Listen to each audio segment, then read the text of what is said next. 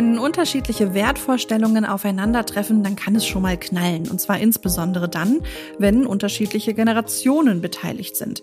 Und klar, Werte, die uns und unsere Vorstellung vom Leben, insbesondere von gutem Leben ausmachen, verteidigen wir rigoros. Welche Werte, jetzt mal so ganz frei gedacht, Jonas, haben dich denn am meisten geprägt?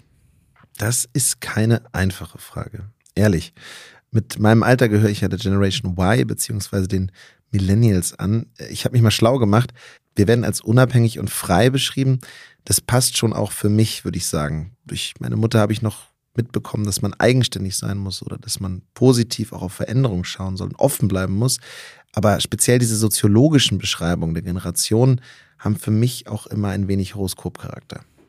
Ja, das stimmt. Also von diesen zahlreichen Zuschreibungen passt ja immer etwas auf irgendwen, also auf die einzelne Person. Aber es ist ja auch unstrittig, dass die Charakterisierung der Generationen schon Hand und Fuß haben. Definitiv. Jede Generation hat ihre eigenen Werte, durch die sie sich auch vor allem von anderen unterscheidet. Und spannend wird es immer dann, wenn unterschiedliche Generationen und die dazugehörigen Werte zusammentreffen. Welche Rolle spielen nicht nur die eigenen, sondern auch die Werte des anderen für einen selbst? Genau darum geht es in dieser letzten Folge von Wahre Werte, dem Podcast über Investitionen in ein gutes Leben, produziert vom Studio ZX im Auftrag vom Bankhaus Donner und Reuschel. Ich bin Stella Pfeiffer. Und ich bin Jonas Ross.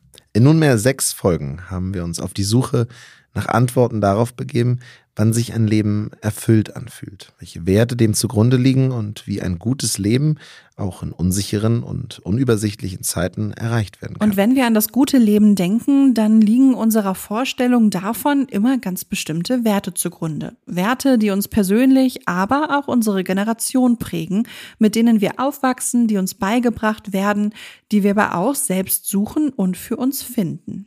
Gerade dieser Prozess der Findung ist doch total spannend. Wenn wir jung sind, spielen logischerweise ganz andere Werte eine Rolle für uns als im Erwachsenenalter. Und die Emanzipation als Teenager von dem, was uns in der Familie vorgelebt wird. Also deine Werte sind nicht gleich meine. Und ich gebe es zu, das war bei mir auch nicht immer easy. Klar, ich meine, es kracht in jeder Familie mal, aber ich verstehe mittlerweile auch die Sicht der Eltern oder Großeltern, die Jahrzehnte auf diesem Planeten leben, Erfahrungen machen, gute wie schlechte, und dann kommen die Kinder oder Enkel und wissen alles besser und wollen alles anders machen. Zum Glück denken sich dann wohl die meisten Eltern und Kinder, ziehen die Kinder dann oft aus. Jeder lebt sein eigenes Leben und mit dem Abstand zueinander verzeiht man dem anderen auch die unterschiedlichen Ansichten aufs Leben. Und wir sprechen gleich mit zwei Menschen, die unterschiedlichen Generationen angehören, nämlich Vater und Tochter. Für die ist dieser Abstand gar nicht möglich. Pauline und Clemens Dittmeier sind nämlich durch das Familienunternehmen verbunden, in dem beide tätig sind.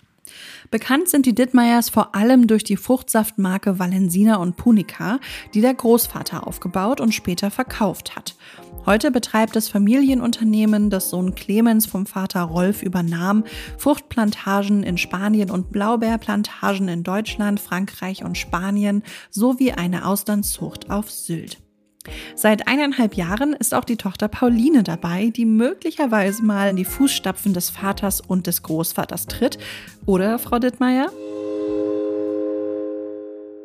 Ja, das äh, kann gut sein. Das erhoffe ich mir auch irgendwann. Ähm, aber bis dahin ist auf jeden Fall noch ein langer Weg und äh, da bin ich Gott sei Dank nicht alleine. Ich habe ja noch ein paar Geschwister, die mir da vielleicht auch zur Seite stehen.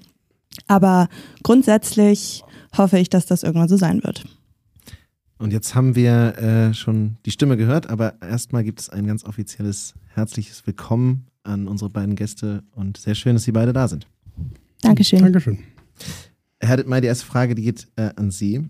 Wir sprechen ja heute über die Werte und die Werte, die uns ausmachen. Und man muss sagen, dass ja gerade in Familienunternehmen ähm, Werte eine ganz zentrale Rolle spielen. Die Frage, die ich eigentlich habe, ist erstens, wie sind Sie damals aufgewachsen und welche Werte haben Sie von Ihren Eltern vorgelebt bekommen? Das war eigentlich nur die, ähm, für mich, die ähm, Partizipation an einem Arbeitsalltag.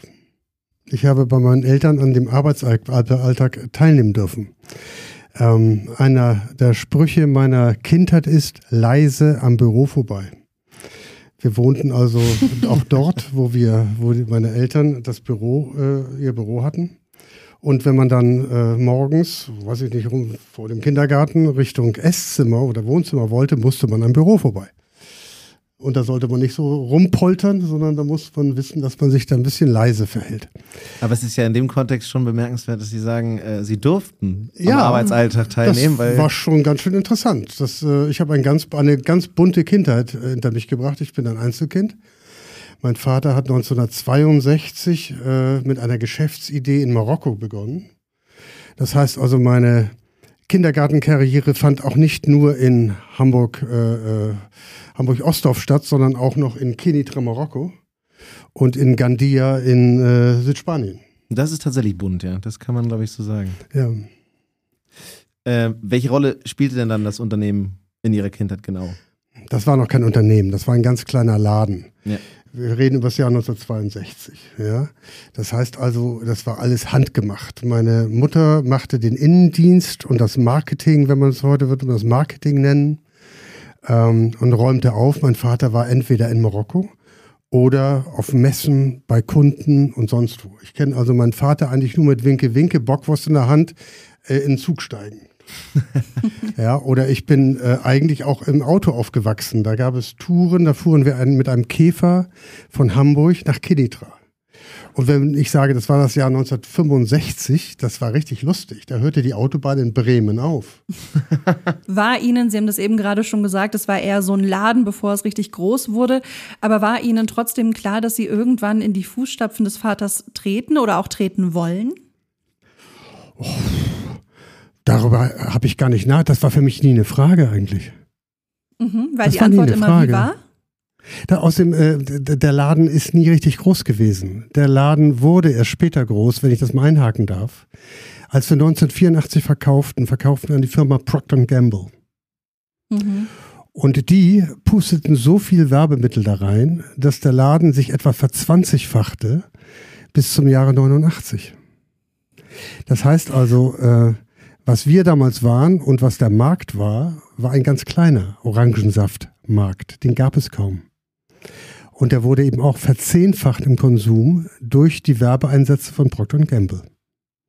Und wie bleibt dann tatsächlich oder wie bleiben die Werte, die in dem Familienunternehmen gelebt wurden, dann trotzdem noch ähm, Teil des Unternehmens, der DNA vielleicht sogar? Also sobald so ein großer Player da reinkommt, kann ich mir vorstellen, verändert sich ja auch die Dynamik, oder? Na, der große Player kam rein und wir gingen raus. Ja. Wir gingen auf unsere Orangenplantage, saßen dann dort und sagten, was machen wir denn nun? Ein bisschen Geld haben wir jetzt über. Was kann man denn noch so Schickes tun? Das heißt, sie fangen mit denselben Werten wieder an. Ja, ein mhm. bisschen auf höherem Niveau. Mein Vater hat bei Null begonnen. Ja, bei Null. Äh, äh, der hat Germanistik studiert oder hat saß sieben Jahre im Krieg und hat in Amerika unter anderem gelernt, wie man Baumwolle pflückt. Also eine ganz andere Jugendkarriere als ich. Dagegen ging es uns ja Gold. Ja, okay. Ja. Und äh, aber es war dann im Prinzip immer dasselbe. Das war ein sehr mh, hm, immer Eigentümer geführt, immer mit einem Kopf funktionierender Laden. Und die Werte, die übernimmst du automatisch, wenn du ein bisschen Charakter mhm. hast und es nicht ganz verkehrt läuft. Aber ich würde sagen, also man ist ja auch immer ein bisschen das Kind seiner Zeit. Also es sind ja nicht nur die Werte des Unternehmens, nicht nur die Werte der, der Eltern, sondern es sind ja auch die Werte der Zeit, die einem vermittelt werden. Aber klar. Insofern wäre ja eigentlich interessant die Frage an die andere Generation, ähm, ob das bei Ihnen genauso war. Also Frau Dittmeier, ob, ob sie, was sie am meisten geprägt hat. Im Vergleich vor allem auch vielleicht dazu. Mm, also ich kann da auf jeden Fall ähm, zu sagen, mein Vater hat ja einen sehr starken Charakter und wenn man mit ihm aufwächst, dann kriegt man diese Werte natürlich mit.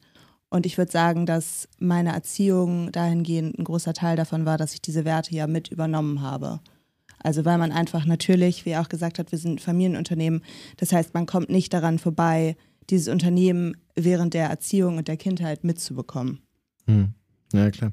Aber äh, Sie hat das Gefühl, dass von dem, was ja, und das meine ich mit eben auch Kind aus der Zeit, dass eben diese zeitspezifischen Dinge, die viel ja auch eine Rolle spielen, 60er, 70er Jahre, 80er Jahre dann später, dass da davon was mitgegangen ist über die, in dieser Familientradition, dass sie das mitgeprägt hat?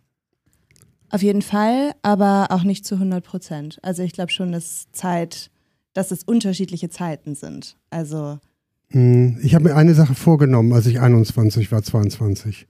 Ich sage, wenn ich jetzt da mit dem Laden mitmache, ich werde nicht, äh, nicht annähernd so viel arbeiten wie mein Vater. Das mhm. ist grauenhaft. Das geht nicht. Dann bist du nur noch mit dem Ding beschäftigt. Du hast, dann sollst du die Familie vergessen. Du wirst Gründe keine, es macht keinen Sinn.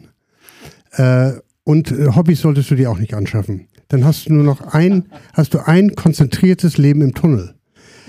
Ja, und das hat er, als er sehr viel älter wurde, auch gesagt, dass das bei ihm nicht gut gelaufen ist. Aber das ist ja ein spannender Ansatzpunkt, wenn man die Rolle jetzt in dem Kontext kurz umdreht und sagt, damit waren Sie dann ja vielleicht auch Vorbild für Ihre eigenen Kinder. Wie ist das denn generell gewesen? Haben Sie dann ganz bewusst ähm, versucht zu entscheiden, was Sie Ihren Kindern mitgeben? Haben Sie sie eher auch ausprobieren lassen? Was war da so die Haltung zu? Ich habe ja mit den Kindern nicht gearbeitet. Das, ich habe mhm. sie immer ausprobieren lassen. Klar, je höher sie auf dem Baum krabbelten, desto besser fand ich's. Bis zu dem Moment, wo man selber Angst kriegt. Aber ähm, die sind schon anders aufgewachsen, als heute ein Kind aufwächst. Ich kenne mich aus. Meine jüngste Tochter ist neun. Mhm. Und wenn ich diese vier Generationen jetzt mir angucke, äh, gibt es schon äh, eine gewisse Abflachung der Kurve vom Risiko her, ja, oder von mhm. dem, was man, was man gemacht hat. Aber uns wäre ja nie jemand auf die Idee gekommen, uns zur Schule zu fahren. Was ist das mhm. denn? Ja, oder äh, wir mussten zu Hause sein, wenn die Lampen angingen, kein Schwein wusste, wo wir waren. Ja, das war auch gar nicht interessant. Ja. ja wir haben eine Ohrfeige gekriegt, wenn wir zu laut waren. Ja, ne? und äh, das habe ich, die Ohrfeigen habe ich nicht verteilt, äh, das absichtlich. Ähm, und Pauline und Hanna, das sind meine ältesten Töchter, sind eher ähnlich aufgewachsen wie ich.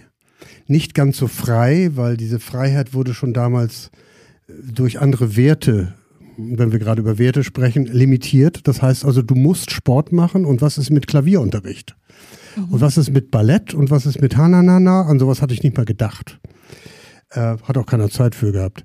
Na, jedenfalls haben die also furchtbar viel Zeit auf Hockeyplätzen und Tennisplätzen verbracht. Was fand ich nicht so ganz lustig, weil die Kreativität ist da relativ begrenzt. Aber es macht natürlich äh, Teamgeist auch ganz lustig. Also die sind die was aufgewachsen wie ich. Die zwei nächsten, äh, die sind völlig in Watte gepackt in der Gegend rumgefahren worden. Was würden Sie sagen, Frau Dittmeier, wenn sich Werte verändern? Haben Sie das Gefühl in Ihrer Zeit jetzt im Unternehmen, das ist ja noch gar nicht so lange auch, ähm, merken Sie schon, dass sich was verändert, dass der Wandel von Ihnen vielleicht auch mitgestaltet werden kann? Auf jeden Fall. Ich glaube, sowas braucht Zeit und viele Impulse, ähm, aber das, ja, das kann man ja nach und nach irgendwie geben. Und ich glaube, gerade der Mix zwischen alt und neu und irgendwie traditionell und modern, der macht es ja irgendwie dann auch. Wie lange sind Sie denn jetzt im Unternehmen? Anderthalb Jahre. Deswegen direkt die Frage, wie ist es denn so mit dem Vater als Chef? Anders als. Und da auch da ganz wichtig, dass wir unter uns sind. Also da auf jeden Fall ehrlich antworten. ist auf jeden Fall anders, als wenn der Chef nicht der Vater ist. Ähm, das ist eine sehr diplomatische Antwort. ja. Das ist keine ehrliche Antwort. nee, also mir persönlich gefällt's, weil es einfach sehr divers ist und ähm, ich glaube, in dem Kontext, dass es ein Familienunternehmen ist, ist es halt perfekt so, weil es ist immer familiär und persönlich und genauso ist dann auch unsere Arbeitsbeziehung in gewisser Weise. Natürlich reden wir über Geschäftliches, aber man kann das Persönliche nicht ausstellen. Wenn es dann irgendwie um Probleme geht oder darum, Sachen zu klären, dann ist das manchmal schwieriger, gerade weil es persönlich ist. Ähm, und weil man oder weil ich das Kind kenne. oder weil Sie den Vater kennen. Natürlich, klar. Natürlich, logisch. Was lernen Sie denn gegenseitig voneinander? Ich lerne zum Beispiel, dass ein Podcast nicht mit Doppel-T geschrieben wird. Das ist ja sehr pragmatisch. Cool, ne? Und heutzutage gut anwendbar, weil Eben. taucht überall auf. Ja. Und andersrum? Aber es muss ein bisschen mehr geben. Also ich erwarte schon, dass da gleich nochmal eine richtige Lehre kommt. Ja, aber das lerne ich ja von allen. Das heißt also, ich weiß nicht, ob ich es von ihr lerne. Aber wer nicht von seinen Kindern lernt, ist sowieso doof. Also unternehmerisch und das ist tatsächlich auch erst jetzt seit anderthalb Jahren natürlich sehr präsent, weil vorher habe ich den Alltag von meinem Vater ja nicht so mitbekommen. Also ich saß da nicht jeden Tag auch im Büro. Sag doch nicht so, du hast ihn überhaupt nicht mitbekommen. nein, wie sollst du auch, klar. Kein ja. Schleichen am. Nein, nein, nein, aber das ist doch ganz logisch. Aber die kennt sich auf einer Plantage, kennt die sich besser aus als ich. Ja. Wissen Sie warum? Da steht ein alter Golfkart vom Opa. Und den hat er eigentlich nicht mehr angefasst, als sie zehn wurde. Die sind mit dem Golfkart rumgeheizt. Die kennen jeden Stein. Ja, das sind die Vorteile, dann dort auch groß zu werden, ne? Ja. Ja, das, da versteht man halt, worum es so etwa in, in, etwa geht. Es ist ja gar nicht wichtig, dass du die, die, Technik kennst. Aber du weißt genau, wo du hinfahren musst, wo gerade die Clementinen reif sind. Oder die drei Kilometer weiter, wo was anderes reif ist. Ja? Ja, ich glaube, das ist schon das ganz witzig. Ja? Familienwissen, was dann weitergegeben wird, ohne dass man es groß thematisiert. Ne? Das ist dann eher so ja. nebenbei äh, gelerntes Know-how, was anderen Menschen, die damit keine Berührungspunkte hatten, dann halt fehlt. Frau Dittmeier, wie war das denn generell bei der Arbeit, was machen Sie, wenn Sie sich gar nicht einigen können mit Ihrem Vater? Dann machen wir das, was richtig ist. Und das ist das, was ich weiß. Ja, das ist vielleicht auch das Schöne. Also, wie mein Vater schon gesagt hat, er lässt mich dann machen, aber ich weiß in jeder Situation, okay, wenn da jetzt wirklich ein Problem ist, dann sitzt er mir genau gegenüber oder ist ein Anruf entfernt. Und ähm, um auf die Frage zurückzukommen, was ich von ihm lerne, ist es halt genau viel auch das, also wie er mit Problemen umgeht, wie er mit seiner Arbeitserfahrung genau solche Dinge löst, wo ich dann davor stehe und so bin, keine Ahnung. naja, und das ist dann wieder von mir die Sache, dass ich damit Vertrauen äh, bei Pauline, dass, dass sie für mich vertrauenswürdig ist. Weil wer nicht mhm. fragt und einfach tut, das geht ja auch nicht, okay? Ja, das und deshalb kommen wir ja ganz gut klar. Ja? Mhm. Das ist ja auch ein großes Privileg tatsächlich in Familienunternehmen, dass man die Hierarchie so ein bisschen umgehen kann, weil man sich ja einfach schon sehr, sehr lange kennt, nämlich sein ganzes Leben lang, äh, im Zweifel zumindest bei der Tochter. Ich glaube schon, dass das auch ein großer Wert sein kann, dass man die Kommunikationswege möglichst kurz hält und halt direkt auch einen Zugang findet zu den einzelnen Personen. Naja, gut, man kann ja sich fragen, ob in dem Verhältnis in der Erziehung, ob da grundsätzlich das Unternehmen sozusagen so zentral ist, dass es das Verhältnis äh, mehr geprägt hätte, als wenn es dieses Nö, Familienunternehmen. Für mich absolut nicht. Für dich? Nö. Auch nicht, ne? nicht. Wir sehen uns häufiger, das finde ich ganz nett. ja, uns wir gehen doch die Kinder abhanden ab 25. Das hat natürlich einen Vorteil, ja. ja das stimmt. äh, was mich noch interessieren würde, ist, ob es Vorteile gibt, aus beider Sicht, äh, sich diese externen Kräfte, also eben nicht das Familienunternehmen in Familienhand zu lassen oder diese Familiendynamik äh, äh weiterzuführen, ob es auch Vorteile gibt, von außen was zu einzubringen und, und vielleicht das irgendwann zu brechen, ob das Vorteile haben kann. Sie meinen, den Laden zu verkaufen? Naja, oder sich äh, die, die Geschäftsführung aus, äh, in die fremden Hände zu geben. Ja, dann suchen Sie mir mal einen. Also ich hätte nichts dagegen, da ein paar reinzukriegen. Man kriegt Aber ist diese es eine Leute Vertrauensfrage oder ist es eine, man hat das Personal nicht? Es ist einfach ein Problem, du findest keine ordentlichen Leute. Das ist wirklich schwierig. Wenn es das eigene Familienunternehmen ist, dann geht man da ganz anders ran, als wenn man, sag ich ja. mal, angestellt ist. Und das sehe ich gerade zum ersten Mal, weil ich war vorher auch angestellt und jetzt ist es halt mein Familienunternehmen. Und das sind halt zwei unterschiedliche Dinge. Das ist nicht so, dass man da um sechs den Laptop zumacht und ja, sagt, klar. okay. Naja, und vor allem, sie sitzen ja nicht in so einem Gebäude. Sie sitzen auf dem Acker. Also ich meine, um das mal so ein bisschen versucht zu visualisieren. Ähm, die spanische Plantage hat sieben Kilometer Straßenlänge. Ja. Zwischen der portugiesischen Grenze ja, und Sevilla. Ja. Und da müssen sie schon ziemlich lange laufen, um da rumzukommen. Also mit dem Fahrrad brauche ich, um eine Runde zu, zu drehen, brauche ich etwa vier Stunden. Okay? Ja. Das Ding ist groß und das ist ein Zuhause. Das ist was anderes als so eine Bude, ein Handelsunternehmen oder wie auch immer.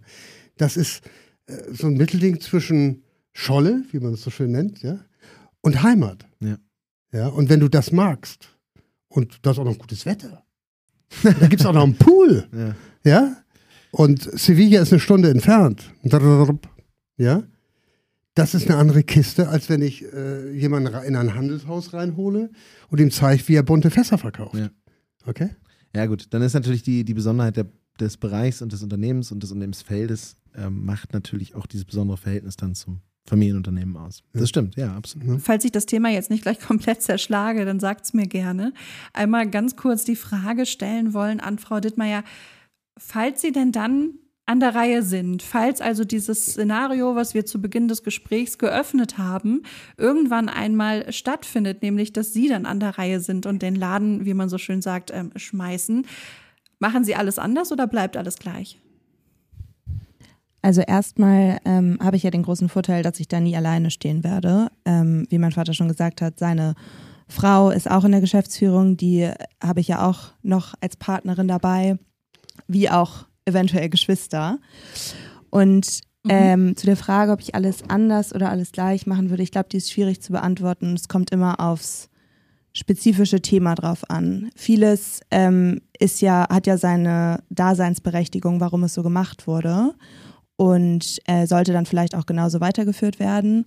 Und andere Dinge muss man ändern, weil die Zeiten sich geändert haben. Also man muss natürlich sich immer irgendwie neu entwickeln und weiterentwickeln und an die jetzige Zeit anpassen und auch an die Zukunft denken. Und ich glaube, da muss man manche Sachen ändern, weil das gar nicht mehr so geht, wie es dann früher gemacht wurde. Das ging mir auch so. Das, das Unternehmen heute ist ein ganz anderes, als ich es übernommen. Ich habe das nicht übernommen. Das war keine, hier hast du den Laden oder so. Das ist einfach eine gleitende Geschichte. Das ist heute eine ganz mhm. andere Matrix, als es früher war. Ist doch klar. Da draußen sieht es ja auch nicht mehr so aus wie früher. Ja. Ja, ja entwickelt ja, sich immer weiter, ne? Ja. Das ist ja sicherlich auch ganz spannend. Wir sprechen jetzt ja sehr viel über das Vater-Tochter-Verhältnis. Sicherlich ist es aber auch interessant, sich anzuschauen, wie das Geschwisterverhältnis sich dann tatsächlich verändert. Ähm, haben Sie Lust dazu vielleicht noch mal einen kurzen ähm, Einblick zu geben, Frau Dittmeier? Also ich fand es, ähm, als ich vor anderthalb Jahren angefangen habe, total schön, dass meine Schwester da war. Und für mich war das auch immer so, mhm. dass wir das jetzt zusammen machen. Das fand ich immer total cool. Und dadurch, dass wir extrem unterschiedlich sind, ähm, habe ich das Gefühl gehabt, dass wir dadurch, dass wir dann zusammen gearbeitet haben, uns nochmal neu kennengelernt haben. Also mit einer Schwester zu arbeiten ist auch was sehr Besonderes. Und davor hatte man eine schwesterliche Beziehung und dann ist es halt geschäftlich auch zum Teil. Und ich fand das total schön, weil man irgendwie Stärken und auch Schwächen und irgendwie Potenzial dann in der anderen Person entdeckt hat, was man vorher nicht, nicht kannte. Vielleicht ist das auch nochmal eine ganz gute Überleitung, um zu der letzten Frage zu kommen, in der wir nochmal allgemein ähm, nach den Werten, die Sie persönlich so haben, ähm, fragen wollen. Nämlich, wir stellen unseren Gästen ganz gerne die Frage, welche Werte machen denn überhaupt ein gutes Leben aus für Sie? Wer möchte starten? Ein gutes Leben ein ist ein ehrliches Leben. Leben. Mit sich selber und mit den anderen. Also Ehrlichkeit als Wert. Ehrlichkeit mit sich selber, das ist ganz wichtig, das ist hm. schwierig. Hm. Noch schwieriger als mit den anderen. Würde ich unterschreiben, ja. ja. Und dann ist es relativ ausgeglichen, das Ganze. Dann sind sie schon auf einem ganz guten Weg, wenn sie das geschafft haben. Schafft keiner von uns. Aber wir können es ja probieren. Ich kann es versuchen, ja. Mhm. ja. Für mich ist, glaube ich, der Hauptwert, dass man andere Menschen so behandelt, wie man auch selbst behandeln. So, da kommst du genau mit dem Spruch. Wie heißt der schöne Spruch? was du nicht willst, was man dir tut, das, das fügt auch keinem, keinem anderen, zu. zu. Genau. Das ja, äh, und das ist das, glaube ich, wo wir auch am Anfang auch darauf abgezielt haben, so ein bisschen. Ähm, es sind natürlich persönliche Werte, es sind persönliche Ideen, die man sich als Ziel nimmt, die fließen aber ins Unternehmen ein. Gleichzeitig ist es aber eben bei so einer älteren Unternehmensgeschichte ja auch so, dass wenn diese Werte bereits ins Unternehmen geflossen sind und das Unternehmen ein Stück weit den Mittelpunkt des Lebens einnimmt, dann äh, prägt das Unternehmen ja auch dann sie selbst und die nächste Generation. Ich habe noch ein Familiengesetz ja, so ein bisschen. Wenn du etwas tust, tu es zehnmal. Kannst achtmal daneben liegen. Aber Nummer neun, Nummer zehn müssen sitzen, sonst bist du leider pleite. sie lachen. So habe ich gelebt. Mein Vater auch. Naja, also das ist ja eigentlich auch ein ganz schönes Beispiel dafür, dass zum guten Leben vielleicht auch einfach ausprobieren gehört und vielleicht auch mal scheitern, aber dann am Ende sollte ein bisschen Erfolg bei rumspringen und dann ist, glaube ich, ein gutes Leben auch eine Option. Vielen, vielen lieben Dank, dass Sie heute bei uns waren. Äh, ich glaube, also ich habe ganz, ganz viel gelernt über Familienunternehmen, über Familien generell, auch über Werte, die über Generationen weitergegeben werden. Ähm, danke, dass Sie heute bei uns zu Gast waren. Dankeschön. Es war ein großes Vergnügen. Danke, dass wir auftreten durften. Ja, sehr gerne. Sehr Von meiner gern. Seite auch vielen Dank und ja, hoffentlich bis bald und natürlich viel Erfolg. Also äh, sowohl mit dem Unternehmen als auch mit, dem Zukunft, äh, mit der Zukunft des Unternehmens. Und ähm, dass die Werte und die durchaus schlauen Sprüche reichen oder genug sind, um äh, das über die nächsten Generationen zu tragen. Manche sagen so, die anderen so. vielen Dank auf jeden Fall. Wenn unterschiedliche Werte aufeinandertreffen, das haben wir jetzt gelernt, dann können beide Seiten auch voneinander profitieren.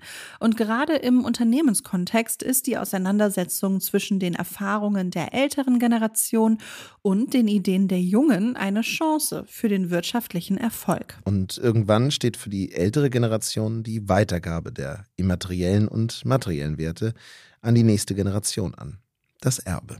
Unternehmensnachfolgen innerhalb der Familie können dabei besonders heikel sein, weil mit dem Unternehmen eben auch eine starke emotionale Verbindung besteht.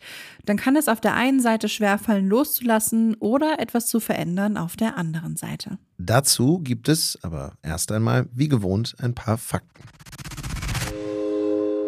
Deutschland das Land der Familienunternehmen. Je nach Quelle sind zwischen 90 und 95 Prozent aller Unternehmen in Deutschland in Familienhand. Sie erzielen rund die Hälfte der Umsätze und stellen knapp über die Hälfte aller Beschäftigungsverhältnisse in Deutschland. Auffällig ist, dass es hierzulande im Vergleich zu vielen anderen Industrienationen viele sehr große Familienunternehmen gibt. 43 Prozent der Unternehmen mit mehr als 50 Millionen Euro Umsatz sind Familienunternehmen. Durch den demografischen Wandel stehen viele Familienunternehmen aber zunehmend vor dem gleichen Problem. Viele ältere Unternehmerinnen finden keine Nachfolgerinnen. Laut einer KfW-Studie werden 842.000 Inhaberinnen mittelständischer Unternehmen ihre Tätigkeit bis 2025 aufgeben. Knapp zwei Drittel planen, das Unternehmen weiterzugeben. Und die Hälfte davon bevorzugt eine familieninterne Unternehmensnachfolge. Doch jedes Jahr bleiben tausende Nachfolgestellen unbesetzt. Besorgniserregend dabei ist, dass obwohl bereits ein Drittel aller Unternehmen in Deutschland von Frauen geführt werden, nur in 15 Prozent der Fälle das Unternehmen an eine weibliche Nachfolgerin geht. Für viele ältere UnternehmerInnen wird die Nachfolge irgendwann auch zu einer Frage der Zeit, wenn nicht nur das Alter, sondern auch die Gesundheit das Weiterführen erschweren. Doch bei großer Eile ist besondere Vorsicht geboten. Das sagt Julian Rautenberg, Bereichsleiter Private Banking und Unternehmerkunden bei Donner und Reuschel. Er gibt uns einen kurzen Einblick, wie eine Unternehmensnachfolge bestmöglich gelingen kann. Hallo Herr Rautenberg, schön, dass Sie dabei sind. Hallo, grüße Sie. Unter Ihren Kundinnen, die Sie jetzt beraten, befinden sich ja sicherlich auch einige Familienunternehmen. Und wir haben im Laufe dieser Folge ja gelernt, dass die Nachfolge tatsächlich ein immer größeres Problem für deutsche Familienunternehmen ist. Merken Sie das auch in Ihrer Arbeit? Ja, das merken wir absolut in unserer Arbeit. Wir beraten und betreuen eine Vielzahl von Unternehmerkunden, sowohl auf der Privatseite als auch im Kontext ihres Unternehmens. Und wir stellen fest, dass das Thema Nachfolge schlicht und ergreifend aufgrund der Demografie und der alternden Gesellschaft ein immer größeres Problem darstellt. Ganz grob kann man sagen, dass auf drei Unternehmen tendenziell ungefähr ein Nachfolger kommt. Ähm, Im das Jahr. Wahnsinn. Ja, es ist äh, wirklich ähm, eine Herausforderung auch für die deutsche Volkswirtschaft aus meiner Sicht. Ähm, Im Jahr 2025 werden rund 840.000 Unternehmen im deutschen Mittelstand ähm, sein, die tendenziell oder perspektivisch zur Nachfolge bereitstehen. Und ähm, zwei Drittel, kann man sagen, der Unternehmer möchten das Unternehmen auch übergeben. Nur noch 35 Prozent planen mit einer familieninternen Nachfolge. Das äh, nehmen wir auch immer häufiger wahr, dass Unternehmer, anders als es in früheren Generationen war, nicht mehr die einzige Lösung darin sehen, ihren Kindern das Unternehmen anzuvertrauen, ähm, sie teilweise auch entlasten wollen. Ähm, und es hängt auch sehr stark von der Unternehmensart ab, wie die Bereitschaft da ist, ähm, sodass auch ein Fünftel von Anfang an äh, davon ausgeht, das Unternehmen zu verkaufen, entweder an die Mitarbeiter oder auch an Private Equity. Das hängt sehr stark ab von der Unternehmensgröße und auch die Branche spielt eine extrem große Rolle. Tendenziell kann man sagen, bei Dienstleistungsunternehmen und technisch orientierten Unternehmen äh, wird eher eine Nachfolge angestrebt und sind die Nachfolger auch eher bereit. Im Bereich Handwerk und Handel da ähm, fehlt es strukturell an Nachfolgern und das ist aus äh, unserer Sicht ein sehr, sehr großes Problem für viele Unternehmen und Unternehmer und wie gesagt auch für die gesamte Volkswirtschaft. Das finde ich spannend. Das würde mich mal interessieren, diese geringe Prozentzahl, liegt das aus Ihrer Sicht daran, dass der Wille sozusagen auf Unternehmerinnenseite nicht da ist, das an die Familien weiterzugeben? Ist es tatsächlich nur von der Branche abhängig oder ist es so, dass auch die Nachfolger und Nachfolgerinnen, die potenziellen, das nicht übernehmen wollen, das, das Familienunternehmen. Also wie kommt diese geringe Prozentzahl zustande, dass es nur äh, der Wille nicht da ist oder so eine geringe Prozentzahl, dass es tatsächlich auch in den Familienbesitz weitergegeben werden soll? Ich glaube, das hängt an beidem, ähm, an, einer, an einer Öffnung, sage ich mal, oder einer Offenheit der Unternehmer, was die Lebenswege ihrer Kinder angeht. Das ist eigentlich eine positive Nachricht, weil ich denke, ja. man tut Nachfolgern auch keinen Gefallen, wenn sie da für nicht selbst brennen. Und das ist einfach eine Erkenntnis, die einfach mal salopp gesagt vielleicht in den 60er, 70er, 80er Jahren bei dem typischen Unternehmer so noch nicht gereift war. Und insofern ist es eigentlich ein, ja, ein Effekt der gesellschaftlichen Liberalisierung sozusagen auch, dass äh, Unternehmer nicht mehr so darauf ähm, stark drängen, ihre Kinder da rein zu zwängen und ähm, andersrum natürlich gedacht, dass Kinder natürlich auch in den letzten 30 Jahren ganz andere Möglichkeiten hatten, als es vielleicht äh, früher der Fall war, im Ausland waren, andere Studiengänge äh, belegt haben etc. und einfach auch für sich einen anderen Weg gewählt haben. Ähm, denke, da kommt beides zusammen, dass der der, die Tendenz zum Individualismus in der Lebens, im Lebensentwurf ähm, sich da auch ein Stück weit niederschlägt. Mhm. Jetzt ist es ja aber trotzdem so, dass das tendenziell die Unternehmer und Unternehmerinnen vor ein Problem stellt. Was würden Sie denn sagen aus Ihrer Sicht, worauf muss denn geachtet werden, wenn jetzt eine Nachfolge ansteht? Der Ausgangspunkt ist absolut, äh, die Nachfolge richtig zu planen. Und da, um einfach mal so eine zeitliche Orientierung zu geben, sollte man mindestens fünf Jahre vor der eigentlichen Übergabe damit anfangen. Man sollte erstens sich ganz klar im Bilde sein, wo ist die Zukunft des Unternehmens und auch für die Mitarbeiter, wo, ähm, wo wie, wie ist die strategische Ausrichtung. Dann auch ganz wichtig, wie ist eigentlich die eigene finanzielle Vorsorge bei, beim Unternehmer. Das muss auch geklärt sein und das muss man auch realistisch sehen, wenn ähm, der Unternehmer eben nicht mehr Eigentümer des Unternehmens ist, von was lebt er, also auch das muss geklärt sein. Und dann ist es allerwichtigste eben, ähm, die Vermögensnachfolge in der Familie abzuklären, äh, hier die Konfliktpotenziale zu erkennen und äh, dann sowohl das Unternehmen als auch die Gesellschafter, die Familie und die Mitarbeiter darauf ähm, erstmal vorzubereiten, ähm, dass da was kommen wird. Und dann geht es, sage ich mal, circa zwei Jahre vor der eigentlichen Übergabe darum, wirklich die Nachfolge professionell umzusetzen. Das heißt auch Unterstützung in Anspruch zu nehmen, ähm, was den Verkaufsprozess zum Beispiel angeht oder die steuerliche Gestaltung. Dann die Familien- und unternehmensinterne Nachfolge logischerweise regeln, also entweder das Management aufbauen oder die Familienmitglieder ähm, installieren etc. Und dann ist das A und O, wie bei fast allem, äh, ist das Thema Kommunikation, also in Richtung Mitarbeiter, in Richtung Mitgesellschafter, in Richtung Kunden und Lieferanten, am Schluss äh, gegenüber allen Stakeholdern, ähm, die an dem Unternehmen eben dranhängen, hier äh, frühzeitig und klar und transparent in, äh, in eine Kommunikation zu gehen. Und dann sehen wir auch sehr viele Beispiele, wie Unternehmensnachfolgen sehr, sehr reibungslos funktionieren kann, wenn man sie langfristig plant und professionell äh, umsetzt und ähm, dann auch entsprechend äh, kommuniziert.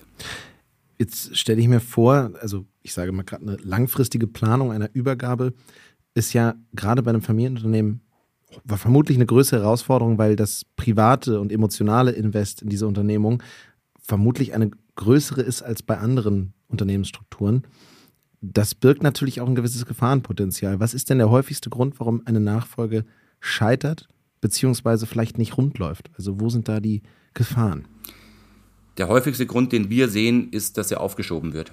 Dass die Nachfolge sehr, sehr lange äh, eben nicht angegangen wird. Und ähm, die Gefahr einfach besteht, dass es irgendwann zu spät ist. Und äh, der Klassiker, den gibt's ja auch immer wieder, dass 80-jährige Unternehmer immer noch im operativen Tagesgeschäft mitwirken und dann wird es irgendwann einfach zeitlich knapp ähm, und es kann also einfach nicht loslassen können. einfach nicht loslassen ja und auch einfach das, das Risiko dass dann irgendetwas äh, passiert eine Krankheit eintritt und so weiter ähm, dass eben dann eine Nachfolge mehr oder weniger ungeregelt erfolgen muss sozusagen weil einfach äh, die Realität dann äh, schneller ist als, als die Planung, dann wird es meistens äh, ungeordnet und dann kann es auch wirklich dramatisch ins Scheitern führen. Und das sehen wir auch bei ganz großen Unternehmen. Ein sehr prominentes Beispiel, das ja auch in der Presse ähm, hoch und runter geschrieben wurde in den letzten Monaten, war das Thema äh, oder der Fall Knorr Bremse, ähm, wo der Eigentümer ähm, es eben nicht geregelt hatte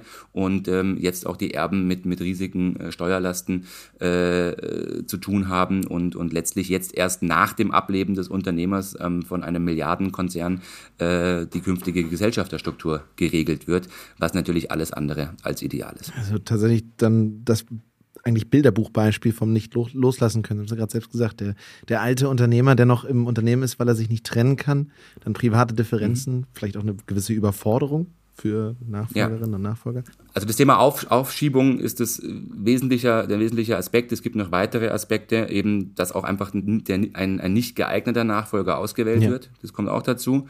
Ähm, was auch nicht zu unterschätzen ist, dass der Senior oder die, die ältere Generation immer dann auch weiter noch hineinregiert, in, auch wenn eine Nach- oder Übergabe formell erfolgt ist.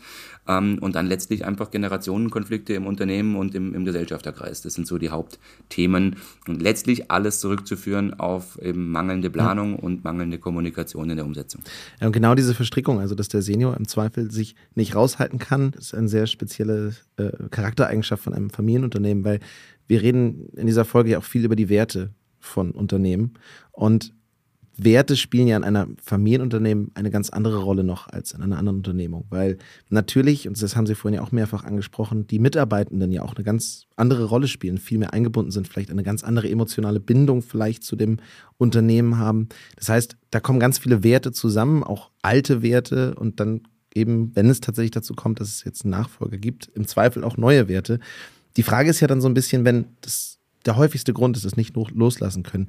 Wie gelingt es denn einer nachfolgenden Person, eigene Werte ins Unternehmen einzufließen, einfließen zu lassen, ohne gleich alles umzuschmeißen, weil das ja im Zweifel auch negative Folgen haben kann?